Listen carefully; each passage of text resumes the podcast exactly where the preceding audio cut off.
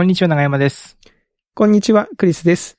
おっさん FM は毎週金曜日、クリスと長山が気になった出来事やおすすめしたい本や映画をゆるゆるとお届けするポッドキャストです。今週もよろしくお願いしますよ。ろしくお願いします。長山さん、この間、あの、健康診断を受けたんですけども、そのですね、結果が来返ってきました。お大丈夫でした。まあ、ダメだったら言わなくてもいいですよ。もうねね、そういう、そういう年ですから って。いうのは、その、なんか、まあ、重たい病気が見つかったかで言うと、はい。大丈夫でした。ああ、本当よかった。うん、特になかったですけど、あのね、えー肝臓系、あの、お酒飲まれてて肝臓の数値気にされてる方は、ガンマ GTP っていうガンマ値が GTP。ううんん。上がりますね、あるじゃないですか。はい。えー、長山さん、マックスおいくつでしたっけ、いや、もう忘れちゃいましたね。もう結構な数うん出してましたよね、長山さんもね。僕、この10年で言うと、過去10年全部あの記録取ってるんですけど、おう10年で最大値が200ぐらいかな。200ぐらいか。僕200ぐらい400、400とかだな。おーすごい。だってあのー基準値の上限が50とかですからね。そうですね。そう。それのなんか10倍近くいったな、みたいな話をした記憶はありますね。すごい。で、あの、3年前かな。ちょうど2年前、禁酒を始めたばっかりの時が98だったんですよ。おうおうで、1年前が74だったんですね。あの、お酒を立って1年ぐらい経って74に下がったと。はいはい。で、今回はもうさすがに2年お酒立ってるから、うん。もう50は切るだろうと思ったら、うん。62なんですよ。なかなか、粘りますね。粘るでしょう。しかもね、これね、長山さん、僕はあの、一応ね、あの、数学勉強してたんで、はい。98から74の下がり幅が24なんですよ。はいはい。あ20の、数値のうんうね。ん。で、さらに1年経って、前回から今回の下がり幅が12なんですよ。うん。下がり幅が1年で半分になってるんですよ。あ、本当だ。これ、このまま収束していくと、これなんかもしかして50切らないんじゃないかなっていう。多分来年の数値56とかで、その時53とかで、どんどんどんどん刻まれてって。刻まれていって、やばいって思ってちょっと、うん、まあ、まあ聞いたらね、あの、なんか、脂肪肝とかでも、やっぱ数値が悪くなるらしいんで、うん。まあやっぱ運動とかしたりとかね、食生活を変えて、えー、まあ肝臓についた脂肪を落とすっていうことをしないと、なるほど。うん、いかんのだなと思ってますけどね。あはい。まあ頑張っていきます。すいませんー。そうですね。そういうのちょっと。はい。冒頭からこんな話で。はい。さあ、はい。で、えっ、と、お便りが届いておりまして、はい。お便りの紹介をさせていただこうと思います。はい。えー、熊尾パパさんよりですね。うんはい。えー、コロナ禍となり、新たな習慣としてポッドキャストに触れることになり、おっさん FM すべてのエピソードを拝聴しました。ありがとうございます。ありがとうございます。えー3月まで大阪で勤務しておりましたが、4月から東京に転勤となり最近は関西の空気を番組から感じ取ろうと一層耳を傾けているように感じています。ありがとうごどありがとうございます。ざいます。はい。えー、アラカンの、あアラカンなんですね。アラカン。アラカンっていうの、もう、あれですね。仏教の偉い人みたいな感じにしますよね。あアラカン。えアラカン。アラカンのリアルおっさんから見ると、お二人はまだまだ、えーおっさんビギナーえですが、はい。はい。この状況か、えーご自身ご自愛いただき、おっさんに磨きをかけていかれることを記念いたします。私もじいさんにならぬよう、おっさんに踏みとどまるべく、お二人に刺激をいただいていただきますので、とあいうことで、ありがあ、とうありがとうごございます。ざいます。そっか、4月から東京。ねう。ーん。え、でも、あら、アラカンで環境が変わるっていうのもなかなかうんチ。ャレンジですよね。ね、チャレンジですね。うんいやー、しかし、この、ね、そういう、まあ、我々なん、なんていうんですかね。こう、おっさんって言ってるけど、うん。やっぱビギ、ビギナー、まあそうで、すね。まあもちろん上には上にはいますからね。そうですよね。ね、わかる。いや、ありがとうございます。その、そね、楽しみに聞いていただけるのは何よりですし。はい。あと、あの、関西の空気を、あんま関西の空気感はそんな、まあでもほら、地名がね、京都が出てきてとかね、するからだとは思いますけど。確かに確かにコ。テコテのね、関西人ではないので、確かにね。はいうん。長山さんだって関東だし、僕がは鹿児島なん関東。人間だしね、もう、えうんえ、よそ者ですから。まあ、って言ってももう京都もね、長いですからね。そうですね。だいぶ長いんでうん、ね。だいぶ長い。もうなんか京都の人間と言っても、過言ではないけど、ほら、我々はあのー転職して京都に来た時に、うん。やっぱこう、京都の、なんだろう、あのね、ハテナっていう会社が、割とこう、インターネットの業界では、よくあの、まあ、昔からあるっていう意味で、えー、老舗っていう表現を使われることが、ね、半分冗談でありましたけど、あはいはい。え京都で老舗っていうと、本当もうなんか、何何百年とかそうですね。100続くお店年ですからね単位に基本的になりますからね。うんその何言うてんのみたいな感じになりかねませんからね。ちょっとあれはちょっと、だからちょっと表現はね、毎回ドキドキしますね。あの、インターネット系の方と話すときは、割とその、えいいんですけど、うんやっぱ地元の方と会話するときに、会社のことを話すときに、老舗とかね、口が滑っても言えないですから、そうですよね。うん。はい応仁の乱の頃にインターネットってあったっけかなって言われそう、言われそうですもんね。そうですよね。みんな、うん先の対戦、そう先の対戦みたいなねね。うんはい。ありがとうございます。はい。ということで、あの、引き続きお便り募集しておりますので、はいあ、長山さん、あの、最近ステッカーの方は、いやあれなんでしたっけ？これね、僕今ね、思い出しましたよ。ステッカーバリバリ印刷してるんですけど、全然、うんあの、配送してないので、ちょっと皆さん申し訳ございません。あの、急いで。待ってる方もまだいらっしゃるは発送作業させていただきますので、はい。あの、何分はい二人でぼちょっとやってるポはいッドキャストですので、申し訳ございません多めに見ていただければと思っております。平謝りでございます。はいはいよ。ろしくお願いします。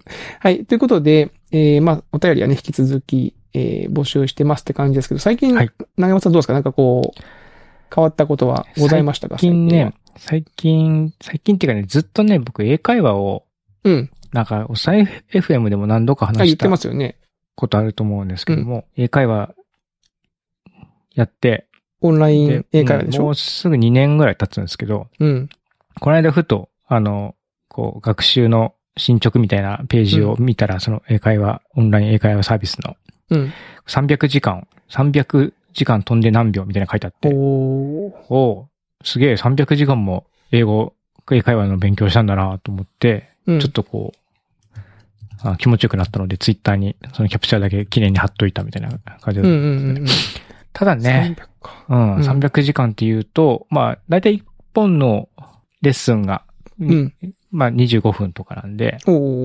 まあもうすぐ2年っていうので、まあ大体合ってるんですね。まあちょっとサービス途中で変えてたりもするんで、もうちょっとやってる厳密にオンライン英会話を始めたっていうのを、まあ、厳密にってなんやねんって話ですけども。まあ、測ったらねなんとなくこう、切りがいいところまで数えるともうちょっとやってるそうなんですけども、まあ今のサービスで300時間って感じですね。えうんー、300はすごいね。300は、ね、なんかなんだかんだ言ってうん。続いてるなと思って。あの、どんなに面白いゲームやっても、やっぱ100時間超えるとちょっとこう。別のゲームやろうかなって気持ちになりますからね。ね300時間は。やるっていうのは結構あれですようん。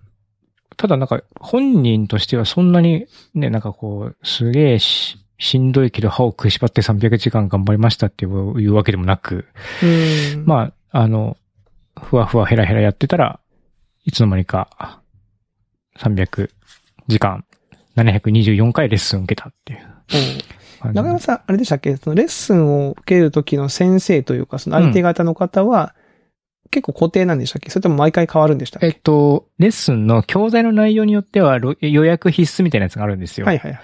でその場合は、まあ、いくつかの先生の中で都合のいい方を固定で、はいはい。それ以外は、こう、なんていうんですかね。まあ、お気に入りボタンっていうのがあるんで、お気に入りの先生みたいなのが。空いてれば、シュッとそれを先生に相手にしてもらう。うん。けども、そうじゃないときは、まあ、初めての人と初めての人話すみたいな感じですね。300時間もやってたらやっぱこう、顔見知りというか、おうおうみたいな感じになるそうですね。その。の予約して受けるレッスンも結構長いことやってたので、うんうん。割と、なんていうんですかね。久しぶりにその方と喋ると久しぶりみたいな感じにはなります。うん。うんへえ、すごい。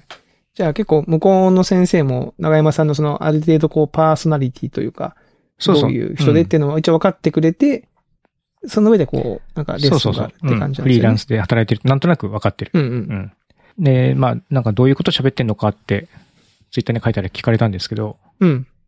ちょっと前まではその、カランメソッドっていう、まあなんかそういう英会話のメソッドみたいなのがあって、それは予約が必要で、それをずっとやってたんですけど、なんかちょっと飽きたというか、あちょっと少し気分を変えたいなと思って、最近はニュースの記事うんうん。まあ読んで、それについてディスカッションするみたいな、そういうタイプのやつを、まあ、よくあるんですけども、そういうのやってて。やってるんですけど、大体なんか、そのニュース自体はあんまり面白くなくて、その後半のディスカッションパートみたいなのがやっぱ面白くて、なんかその、イーロン・マスクがツイッター買ったみたいなニュースがあった後に、なんかその SNS はどのぐらいこうやってるかとか、っていうそういうなんかキー、なんていうの話題の振りみたいなのがあるんですよね。その。教材の中に。で、そこからこう話題を膨らませてって、こう、ツイッターで何してんのかとか、そのフィリピンでどういう SNS が流行ってるのかとかって聞いたりとか。そういうふうに話を膨らませていくのが最近は面白くて、えかといってまあフリートークもあるんですけど、フリートークっても本当に白紙なんで、ー、うんうん。なんかせめてなんかね、最初のこう導入みたいなのがあった方がいいなと思って、ニュースを当てにおしゃべりするみたいなうん。感じのが最近は面白くてやってますね。その、まあ、レッスンつっても時間が決まってるわけじゃないですか。うん。25分。25とか分。うん。その、まあ、フリートークする中で、結構もう、パツッと終わるんですか、その時間は？えっと、システム的に、まあ、強制遮断なんですよ。あ、まあ、勝手にうん。なんで、切れるまあ、25分以上か。かかることは絶対ないっていうのがまず前提としてあるし、まあ一応なんか、要所要所でアラートみたいなのが入るんで、まあはいはいなんとなく話、あ、ちょっと脱線しちゃったからまた教材戻ろうかみたいな感じになって、みたいな感じで、まあシュッと終わるみたいな感じにはなりますね。なるほどね。うんだから、その辺がやっぱこう、難しそうだなと思うんいますよね、こうね。でもたまに話盛り上がって、わーって言いながら切れるときありますね。あ、喋りながらうん。その時はでも僕の中では結構いい回って感じになりますね。ああ、そうですよね。ううんんうんうんうん。まあ、盛り上がってってことですもんね。ああ。で、フィリピンの人はね、みんなね、おしゃべりがやっぱ基本的にす、まあ人っていうほど別に会ってないんだけど、うんうんあの僕が会ってる人たちは明るいしおしゃべりがすごく好きだから、なんか僕こっちから聞くとすげえ喋ってくれるんですよ。うーうんん。でも、たたまになんか喋りすぎて、なんか全然その僕、いなんか2対8ぐらい向こうが喋ってるみたいになっちゃって、うーん、まあこれはちょっとあんま良くねえなと思ったりすることもあるんですけど、一応こう先生っていう体でね、うん教材に沿ってやるんですけども、ここっちからこうフランク、フランクにというか、割とこうどうですか、ああですかとかって聞いていくと、割とこう盛り上がるみたいなのはありますね。え、相手の方は、うん。日本語はわかるんでしたっけ？日本語は、えっ、と、ほとんどわかんないと思います。あ、わかんない、うん。趣味でちょっと勉、趣味というか、まあ、個人的に勉強してる方がいて、たまに日本語を使ってくる人もいるんですけど、でもまあ、別にめちゃめちゃ喋れるって感じじゃなくて、え逆逆にさ、その、海外の人が、まあ、同じような、その、システムで、逆にその日本語を習いたい海外の方とかで、その講師側になるとかってできるもんなんですか？ああ、どうなんでですかね。その、まあ、このオンライン英会話に関しては、その物価の差を利用して、あ、そういうこと？安く、その、あーサービス？日本国内にね。はいはいはいはい。英会話のレッスンを提供しているっていうところが割と売りにはなってくるんですけども。逆流するっていうふうになると、やっぱりちょっと、日本の人件費がどうなるかっていうのはちょっとわかんない。ただまあ日本人は、まあ教わるしかないからね。あの、そうねしか、しかないってことはないかもしれないけど、うん。それがやっぱ早いだろうから、まあ確かにもしかしたらあるのかもしれないですね。あんのかね。うんなんか、まあ、で、特にその日本語に興味持つみたいな人は、ももちろんね、仕事でっていう人もいるでしょうけど、うんど。っちかっていうとその日本のサブカルとかさ、その、うん。好きそうで、好きだからちょっと勉強してみたいっていう人がもしいれば、なんかそういうね、話相手みたいなのになれたりするのかなってちょっと今聞きながら、ふと思いましたけど。いや、だから聞いたのは、その、日本語わかるんですかっていうのは、そういうレッスンの時って、その、なんだろう。相手側の言語もわかんないといけないんだったら、僕も例えばその、海外の方向けにやるとしたら、その、そっち側の言語もわかんないとうんダメなのかなと思ったけど、まあ、そ、そんな、そんなことなさそうですね。うんそうですんえー、いや、でもいいっすね。まあ、そんなのを、うん、あまり上達してんのかそうじゃないのかよくわかってないけど、まあ楽しく、楽しくやってますね。元気が出ます。なんか長山さん的にその英会話はう、ん。お尻というか、この辺までやるかなみたいなのってあるんですか？その。目的聞かれるんですよね、先生にも。うん。うん。初めてに先生になる人とかは。うんうんううん。ん、でも、おしゃべりが目的だって、その時も言ってるんで、いや、僕もあの、歌のさ、ボーカルレッスンというか、歌のレッスン通ってるんですけど、うん。いや、これいつまでやるか決めてないなと思って、う歌うのが楽しいから言ってるから、その、長山さんと全く一緒で、これ、これなんか、延々と行くのかはなとかですね。思ったりも別に資したんです格、けど、その資格試験とか、トイックとかもやってないし、そうそうそうそうそう。なんかあった方がいいのかなまあ、なんもないから通じるんだと思いますけどね、だらだら。そう、そうですよね。うん。うん。まあ、それで良ければそれで全然いいんだけど、まあ、そのう歌はあれだけど、英語の場合はなんかほら、英語系のさ、なんか試験とかあるじゃないですか。ありますね。いろいろと。うん。別にそこ、そういうのはあんま興味ないですか？中山さん的には。な、だって試験とかなんか緊張するじゃないですか。いや、その緊張は、緊張はするけど、うん。まあ、定量的に評価できる。まあ、自分の実力値が。いや、まあでも一個楽しめるのは、まあ少しコロナの、ななんですか、制限が最最近緩和されてきて、うんうん。海外からも観光してくる人が増えてくるって感じに今なってくるじゃない、ななってくはいるじゃないですか。はいはいはい。そうすると、多分2年ぶりぐらいにうん。道聞かれるかなと思ってて、ああ。その時に、どのくらい、なんか、あわあわしないかみたいな。いや、確かに。いうん。みたいなのはちょっと楽しみにしてますけど。やーむしろね、そのスマホ持ってキョロキョロしてる方がいたら、話しかけに行ったりしてね、どうしたのつって。かっこいいじゃないですか、そういうの。そんなの。でもな、僕も憧れますよ、その、そういうやつ。そういうやつ。なんていうの、その困ってる人を助けたいから、ほら、まあ、京都にいるとスマホ持ってうろうろしてる観光の方結構いるでしょ結構います。ね。うん。で、話、前話しかけた時になんか、ちょっと違ったんですよね。思ってる感じと。その日本人だと思っていったら、その中国人の方で、なんかすごい、ああって思っちゃって、慌てちゃって、別にあの、教えるんだけど、うんなんかか、あの、こっちもその日本語で説明しようという気持ちで行くから、あ、なんか、あ、日本語が通じないのかって思った時に、なんか、あ、ああわあわしちゃったんですけどね。ああそうそう。それ以来なんかこう自分から積極的に声かけが怖くなってるっていう のがああるんですけど、うんまあ、英語ができりゃね、いいですよね。英語ね。うん。まあ意外に、意外に英語も通な通じなかったりすることも多いんですけどああね。そうね。まあうん、海外の方は全員英語できるわけじゃないですもんね。それはそうなんだけど。う。うんん。まあでも、それでも、まあちょっとね。えーいやだからちょっと昔みたいにね、まあお酒飲まなくなっちゃったからあれだけど、夜の、まね。夜の街とかで海外の人と意気投合して一緒にカラオケ行くとかやりたいですよね。なんかあの、長山さんと一緒にお酒飲んでバーに行ってて、なんか、よ、酔っ払って、海外の人となんか喋るみたいなのがすげえ、シンガーの人とね、うん、盛り上がっちゃったシンガーのみたいなね。人ね、うん話しかけ、あれ、あれ楽しかったな、うんよくわかんないお姉ちゃんにギネス、ギネスおごったな。そうそうそう。もう少しその辺を突っ込んだお話とか聞けるともっと楽しいんじゃないかなとは思ってます。そう、そうなんですよ。いや、懐かしいな。ああ、なるほど。まあ、英会話ね。うんはい300時間行ったっていう話題か。うん。あと、長山さん最近、あれでしょ？あのー、自転車で、そう、あとやってることって言ったら自転車に乗ってるぐらいですかね、もね。いや、なんかいいじゃないですか。アウトドアな感じで。う。なんか、うん。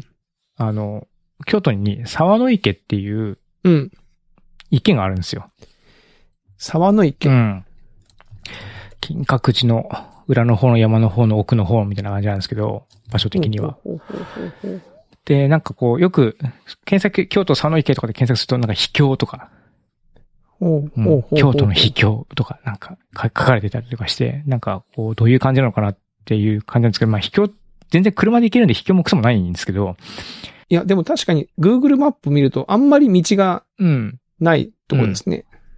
ただまあ結構狭い道行くような感じで、はいはいはい。でまあ、あの、まあ池なんですよ。で、綺麗な池、ため池で、人工の池って言われてて、なんか江戸時代の頃から多分、なんか、あるとかっていう、あそうなんだ。そういう記事もあったりするんですけども、まあ割と昔からある池らしくて、で、ドラマの撮影とかにも使われたりとか、えーえーもするような、えー場所で、まあ実際綺麗なんですね。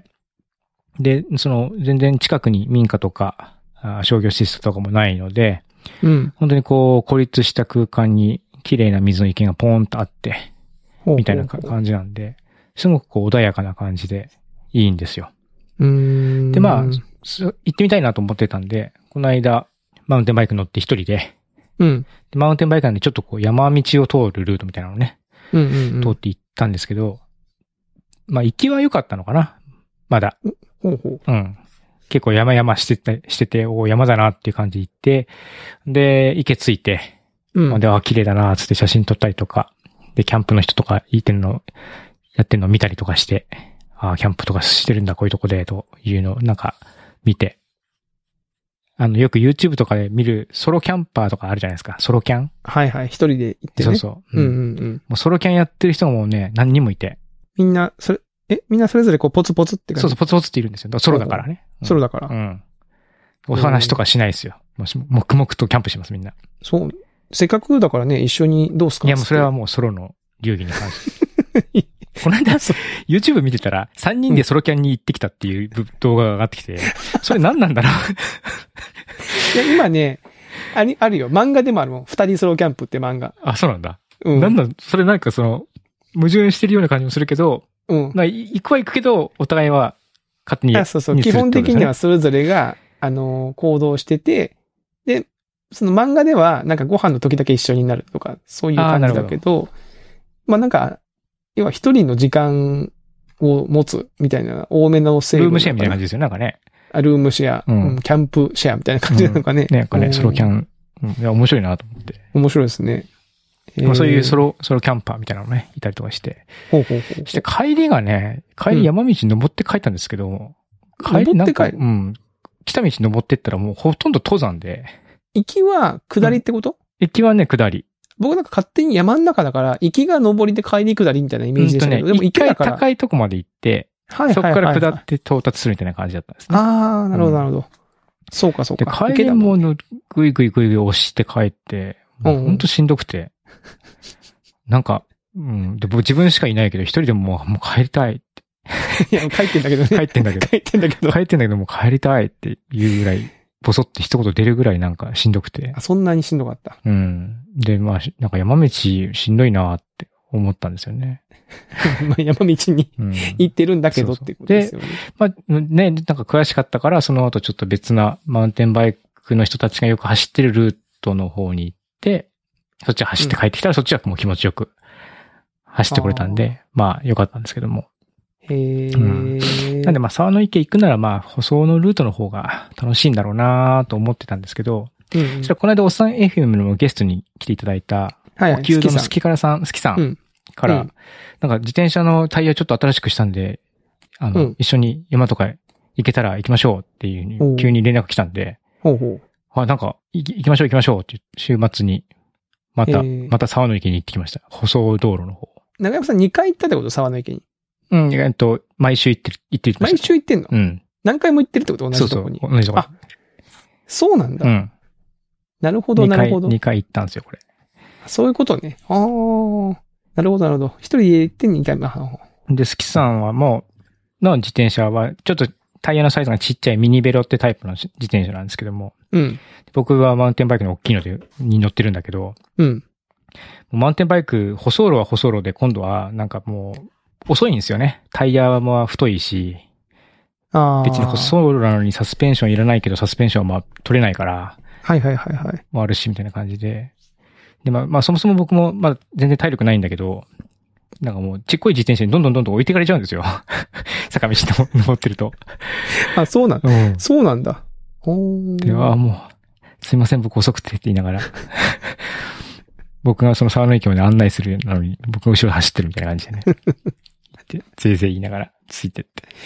えー、で、二人で行って、で、うん一軒のほとりで、うん。パンとかかじって帰ってきて。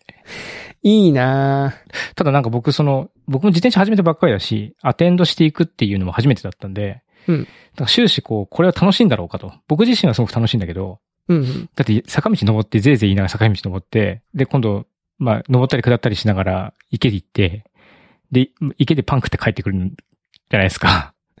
そう、文字にすると大丈夫かなって感じじゃないですか、これ。うーん、まあそうですね。うん。なんかすごい、なんかドラマチックなことが起きたとか、なんかめちゃめちゃエンタメ作品見ましたって話じゃないですからね。ないですから。うんうんでもなんか、まあ結構かなり楽しかったっていうふうに言ってくれて、うん。うん。うん、よかったなって。結構まあ景色のいいゾーンをなるべく通ったらいいかなと思って、それは一応ルートを考えていったんですけど、えなんか写真すごく撮るのが好きみたいになったんで、ー、え、それは喜ん、でました。だいたいこう、トータルの時間で言うと、何時間ぐらいかかるもんですか？9時集合、9時に、なんですかね、集合場所に集合して、うん。12時過ぎまで、過ぎぐらいまでに解散したから、9 10、11、12、3時間。3時間ちょいぐらいそんなもんでいける？の、うん二人とも午後に、まあ家族の予定があって、お昼はもうお家で食べるっていう風にしてたので、はいはいはいはい。えー、え、それミニベロで好きさんは行ったのそうそう、好きなミニベロで僕はマウンテンバイクで行って。え、それも本当にドノーマルなミニベロ？そのなんか、で、なんかあの、電池がついてるとか、そういうんじゃなくて。あ、普通のやつですよ。まあ、あの、ドロップハンドルでギアもついてるから、ちょっと走れる感じのミニベロですけど。え、本当？うん。で、なんか僕も行きたいですね、それ。行きますか、今度。なんか、楽しそうですね。3時間で行って帰ってこれるんだ。3時間で行って帰りました。それはもう、高尾の方回って帰ってくるって感じだったんで。うん。まあ、上りも下りも、まあまああるって感じですけど、ただ僕の体力でも行けるんで、まあ多分全人類行けますね。全人類行ける。うん。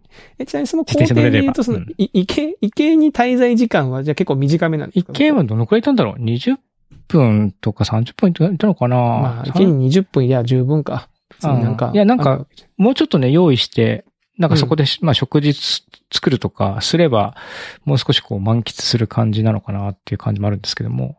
まあえ今回はまあ、う。うん。パン食べたりす少し散策するぐらいですね。えー、最近あの GoPro を買ったんで、うん。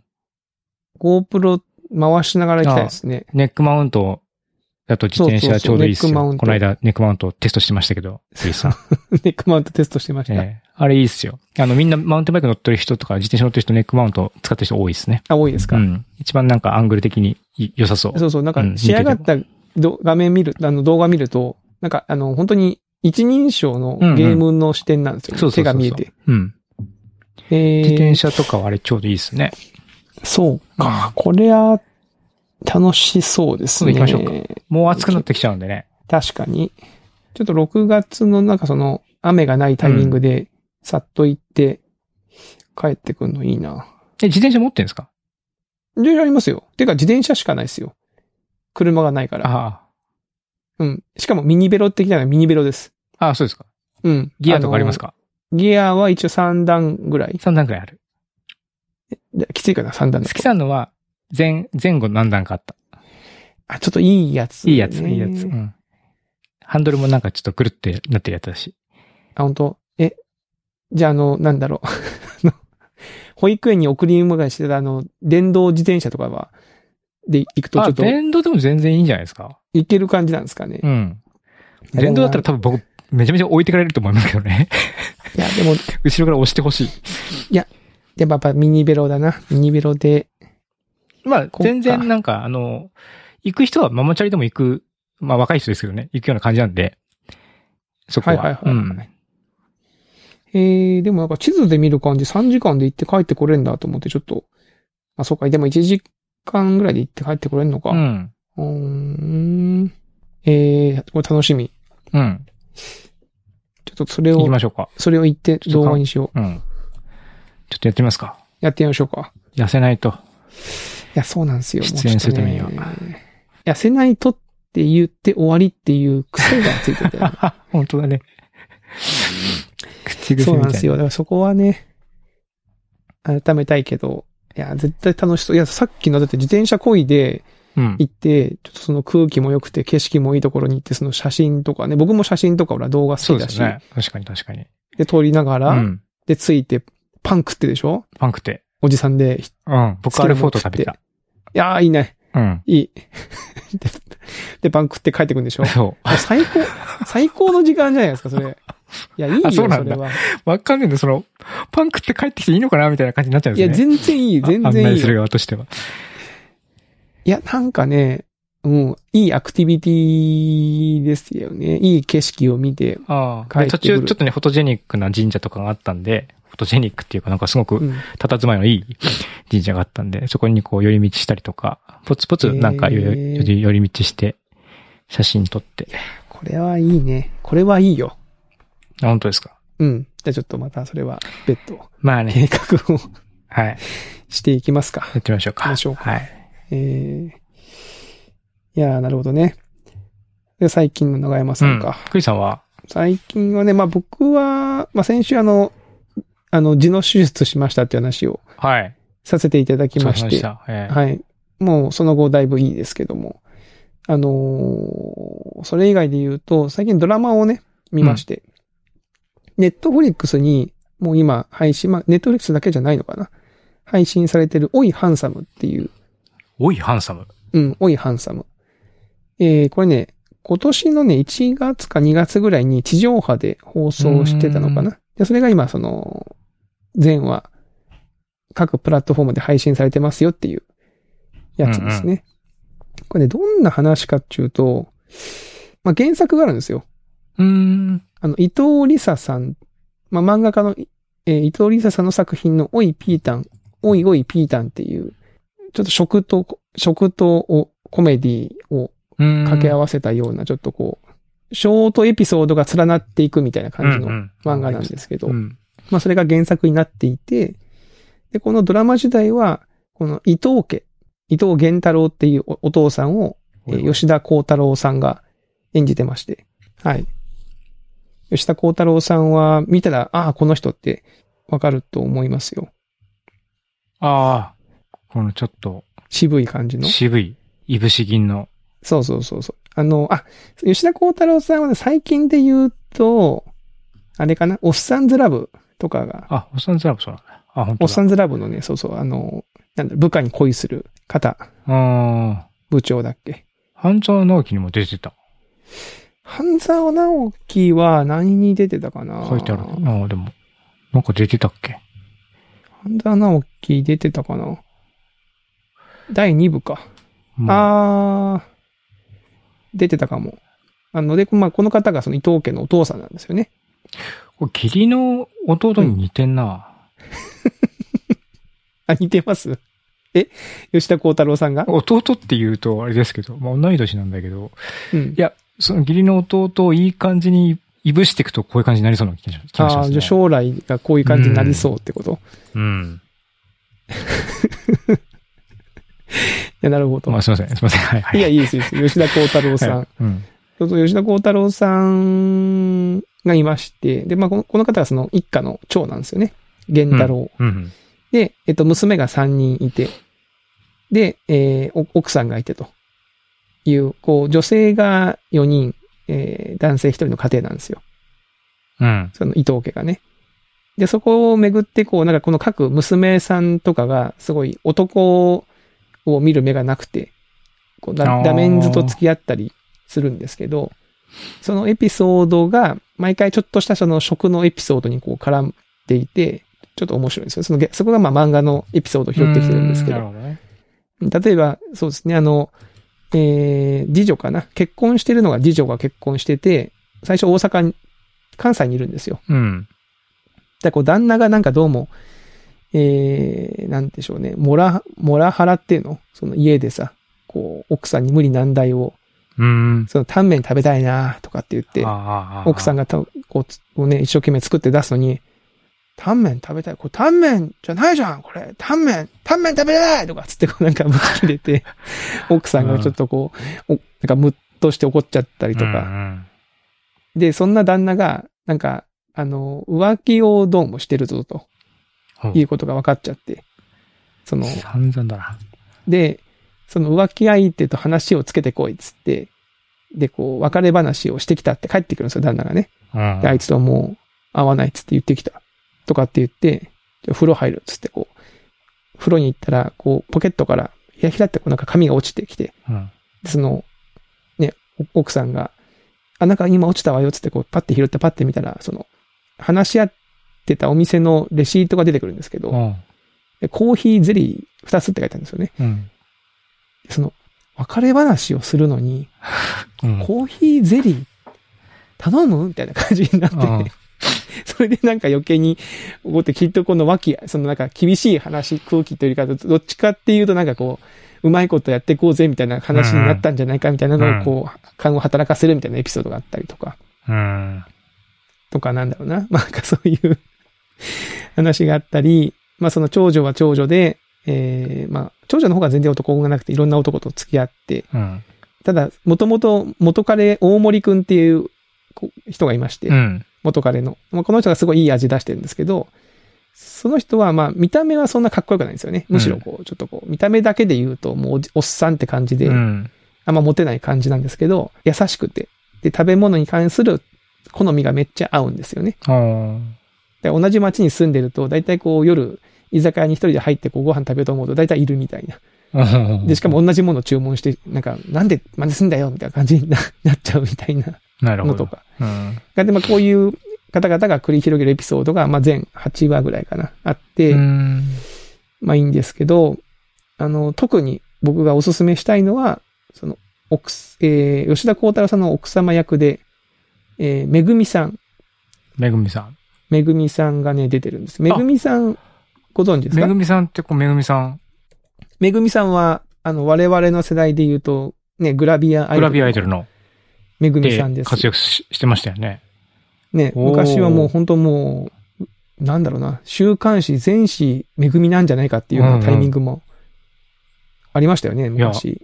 いや、結構、いろんなとこで、いろんな雑誌の表紙を飾ってましたよ。飾ってましたよねうん。めぐみさん。で、このめぐみさん、今、そのね、ご結婚もされてお子さんもいらっしゃって、いや今、こう役者さん。女優業をはいうん、そうそうそう、へー俳優やられてるんですけど、このドラマのめぐみさん、めちゃめちゃいいです。本当ですか？僕は大好き。えあのー超良かった。ぼ、まあちょっとこれ、ね、言い過ぎかな。ちょっとこう、持ち上げすぎかなと思うんですけど、あのー僕がもうよく言うね、あの、三大、三大、こう女優と配役の組み合わせ、えー王様のレストランの山口智子さん、うんえー僕らの7日間戦争の宮沢りえさん、えうん。えー金八先生の上戸彩さん。あこれも僕の中でトップ3なんですけど、うんうん。そのトップ3の画像をちょっとこう、食い込んでくるんじゃないかっていう感じで結構いいです。めぐみさ。ん。癖のある悪の強いお父さんをうまくこう、い、いなしながら、い、いなすというか、なんだろうな。こう、うまくやる感じ、その家庭を回す感じ。で、なんかこの、よくわかんないけど、定期的に近所のおばさんというか、うんお友達が話に来るシーンがあるんですよね。大体どの話にも、本当ワンエピソードだけ、もう本筋全く関係ないんですけど、うん。近所の人と立ち話するシーンがあって、うん。この人がもう毎回変な話ばっか持ってくるんですよ。その最初の方はなんか昨日のテレビでなんなんとかが紹介されてたから今日の昼からもうてスーパーで売売り切れちゃうわよみたいな。うん一緒に買いに行きましょうみたいな。ふーんみたいな。その別に、別にそんないいけどっていうことから、だんだんとこう怪しげななんか商商材とかそういうものを仕入れてきて、なんか買わないかって言ったりとか。なんかそういうのをなんか普通にこう、すっといなす感じの演技とかがすごいね面白くて。はい。非常にコメディタッチで面白いドラマなんで、ぜひともね、見てほしいと思っております。これ、大森くん役の浜野健太さんってあれですよね。元サケロックの、はいはサケロいはいはい。ックっていうのは、星野源がやってたバンドはいはいはいはいはい。でそうそうそう多そうそう。分トロンボーン吹いて。てて、今在日ファンクっていうバンドやってたりとか、あと、ムジカピッコリーノっていう子供番組のでもトロンボーン吹いてたりしますよね。はいはいはい。ムジカペッコリも出てんの？浜野健、うん浜健さん。浜健出てあますね。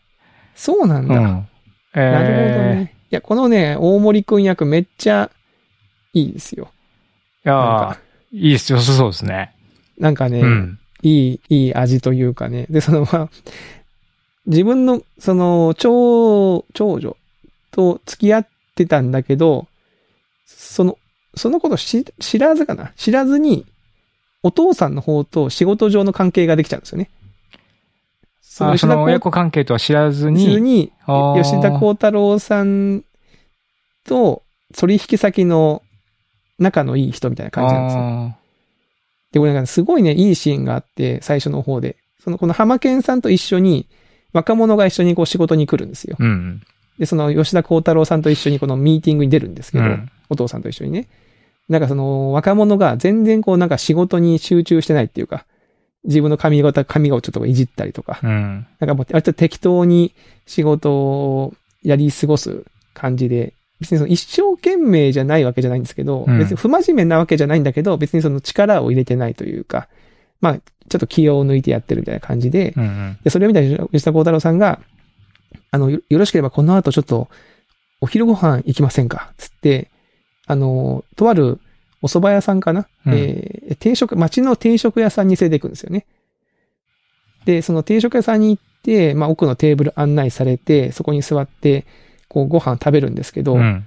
そこでもう、基本的にはもう、おじいさんが一人で厨房で作ってて、うん。その奥さんであるもうおばあさんが、その、フロアをやってるんですよ。はいはい。でも、そこそこ広い店なんですよね。うん。で、次から次へとお客さんがやってきて、でも、そのね、お母さんが、そのシーンが、もう、ここはね、見てほしいんですけど、めちゃめちゃリアルで、あのー結構長尺を使って、すごいこう、店の雰囲気を出すんですよね。うんうん。なんかおお客さんが入ってくるたびに、あいらっしゃいませ。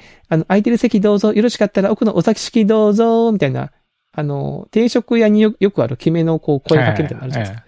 はい、ルーチンのやつを本当ね、しつこいぐらい、3回、4回ぐらいこう、お客さんが次々と来るんですよね。うん。で、そのお店が結局その2人で回してて、なんなら電話で、その注文も受け付けてて、うん。で、誰が配達するんですかってその若者が聞いたら、いや、あの、おじいさんが空いてる時間に作ってる人がさっと届けに行くんだっていうのを聞いて、うん。一生懸命働いてここまでこの店が育ってきたんだみたいなのを聞いて、うん。なんかその若者がその感じるところがあって、仕事にこう身を入れ出すみたいなうん。話があるんですよね。エピソードがあって。ここはね、すごい、このこの定食屋さんの描き方というか、その雰囲気の作り方めちゃめちゃいいなと思ったんで、最初の多分1話か2話目ぐらいかな。なんで、ぜひともね、ここ見てほしい。見どころの一つですね。うん。浜健さん。長山さん、浜健さんご存知でしたか？浜健さんは知ってます。知ってた？はい。